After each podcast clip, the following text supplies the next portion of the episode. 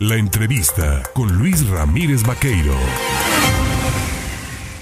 Mire, usted se va a analizar un tema vital, relevante, sumamente importante para este país, para su democracia y para el futuro que habrá de venir en los próximos procesos electorales. Esto está en manos del Senado y es que se tiene fecha perentoria para el tema de la aprobación de la famosa o del famoso plan, plan B en cuanto al tema de la reforma electoral.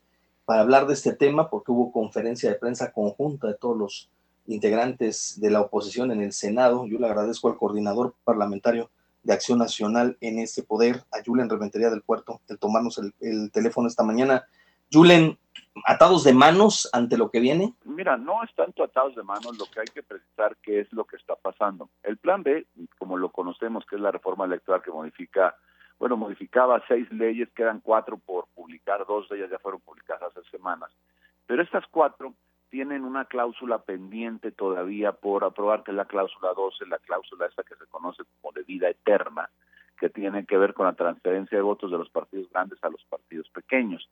Ahora, todo lo demás, pues ya fue aprobado en diciembre. Entonces, bueno, está esta discusión cuando se aprueban en la Cámara de, Senadores y se modifica para que esa cláusula cobre vigencia y puedan hacer esa transferencia de votos, esa trampa entre los partidos, el presidente dice que la deben de votar y entonces en la Cámara de Diputados simplemente pues lo que hacen es, eh, atendiendo lo que dice el presidente, modifican el texto que venía del Senado y entonces nos regresan. En resumen, ¿qué es lo que hace falta solamente para, digamos, terminar el proceso legislativo? Que se discutiera eh, lo que es la cláusula 12 o el artículo 12 de la ley y entonces pudiéramos ya, en un sentido, o en otro, votarla. Pero el plan B como tal, la afectación que hay a la población al, por, la, por el ataque al INE, por la imposibilidad de que este instituto pueda llevar a cabo la conducción adecuada de las elecciones, ya está, ya está aprobada solo está pendiendo de esto último para que entonces pueda ser publicada. Y eso es lo que está en riesgo en este momento. En otras palabras, lo que estamos es, bueno, completando todo el paquete del, plan B y una vez que eso se complete se publicará y la afectación se materializará. ¿Qué es lo que decíamos ayer en la rueda de prensa? Que ellos están tratando de aventar adelante en el tiempo esta discusión y presuntamente aprobación por parte de ellos, justo para evitar que haya pues esta motivación para que la gente vaya el próximo 26 de febrero a la concentración en el Zócalo y a las distintas concentraciones y marchas que habrá en las ciudades del país. En otras palabras, estamos ante un riesgo inminente de que se acabe con la democracia. Si no nos manifestamos, si no acompañamos esta convocatoria de la sociedad civil que invita a todos los ciudadanos más allá de los partidos, los partidos aquí no tienen nada que ver, vamos a tener consecuencias terribles en la parte democrática de nuestro país, pudiendo incluso el INE no hacerse ya responsable de las elecciones, de la conducción de las mismas en los próximos años, y eso es gravísimo. Eh, ¿Quedará la Suprema Corte de Justicia de la Nación? ¿Hay condiciones para que esto simplemente no marche, no camine?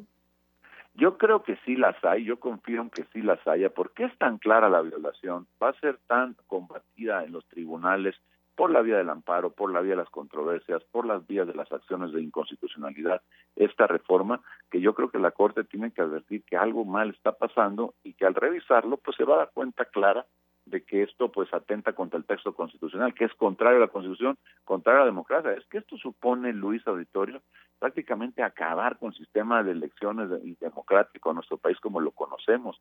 No habrá certeza en el padrón, no habrá la posibilidad de localizar las oficinas del INE en donde tienes que ir, que la constancia en los horarios, en los días de apertura y cierre. Tampoco habrá pues el funcionamiento del PREP como lo conocemos, se juntará con los cómputos distritales. Muchas cosas que de repente suenan técnicas, pero son esenciales a la hora de conducir el proceso, que lo están acabando. Y luego, pues el tajo que le cuestan, cortan de tajo 85% de la personal del INE. O sea, lo que antes hacían, pues es lo que van a tener que hacer. Si antes con 100 personas, ahora con 15. Es simplemente humanamente inviable. Y eso no lo podemos permitir, no debía de permitirse. Hay preceptos en la Corte que este, son contrarios a lo que se establece en las leyes que se están aprobando en el Plan B, y que entonces esperamos que la Corte al revisarlas, al leerlas, pues simplemente pues cancele y deje, pues eche para atrás toda esta, esta reforma que atenta tanto a la democracia. Eh, por último, y porque nos quedan 20 segundos nada más, te preguntaría, hubo apagón en la zona conurbada Veracruz, Boca del Río, tú advertiste desde hace más de dos años de estos problemas y ya se están dando, ¿qué vamos a hacer? Lamentablemente van a seguir ocurriendo. Lo hemos advertido, como dices, pero bueno, la Secretaría de Energía, la propia Secretaría en su conjunto, la Comisión Federal de Electricidad, pues no se preocupan ni por las tarifas en Veracruz ni porque no haya apagones en el país. Es triste lo que está pasando porque están preocupados simplemente por los temas políticos, dejando de lado los temas que a la población le importa y le conviene tener, pues, eh, pues de forma adecuada suministrada por el gobierno, en este caso, la energía eléctrica. La Secretaría de Energía es la que tiene que tomar carta en el asunto, pero por lo visto le interesan más otros temas como los negocios, como otras cosas más, que pues el tema de servir a la población y en este caso a la de Veracruz puntualmente. Pues mi querido Julián Rementería, seguiremos pendientes y a la expectativa sobre lo que ocurre en el Senado, sobre la discusión que se tendrá sobre este tema del Plan B, la marcha y evidentemente pues las acciones que habrán de tomarse en instancias jurisdiccionales como la Suprema Corte, porque esto pues todavía, todavía tiene para rato. Así es, así es, estimado Luis. Bueno, esperemos que la Corte lo vea con buenos ojos, la demanda justa y legítima de una democracia pues asertiva y confiable de toda la población de nuestro país. Gracias, Julen. Buen día.